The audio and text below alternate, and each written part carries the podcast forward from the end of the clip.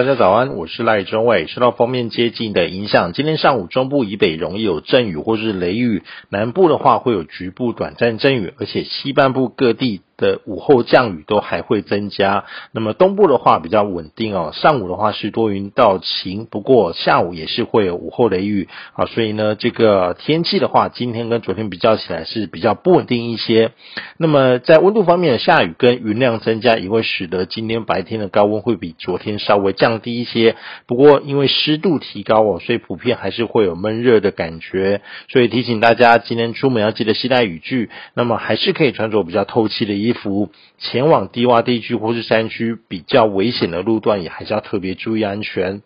那么锋面目前的位置在台湾北部海面，而且几乎已经碰触到台湾的陆地哦。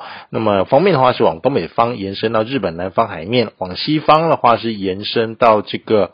啊，中国的广东以及广西一带，那么虽然锋面没有直接因呃带啊来到台湾的上空，不过锋面前缘已经在海峡的北部到台湾北部海面发展出对流云系。那么今天上午这个对流云系就会移到台湾的这个啊陆地，那么会使得台中彰化以北地区哦出现比较明显的雨势。那么西南风以及地表的加热也会使得中午过后的这个热对流发展的更加旺盛。那么，因为锋面的位置比较偏北，所以在云林以南，相对于啊这个。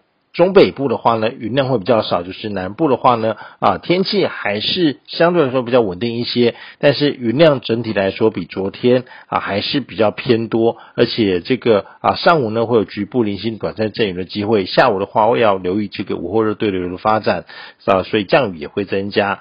那么东半部的话，因为是在西南风的背风侧，所以天气相对比较稳定。但是宜兰跟北花莲的。云量还是稍微偏多，也有午后雷雨的机会。台东的话，就是降雨几率比较偏低了，啊，还是比较炎热、比较晴朗的天气。那么这波封面的影响会持续到明天，到礼拜五的时候啊，锋面就会逐渐远离，天气也会慢慢好转啊。那么。但是啊，到周末的时候，它都还是会有一些残留的云系跟水汽，所以各地还是会比较容易有午后雷雨。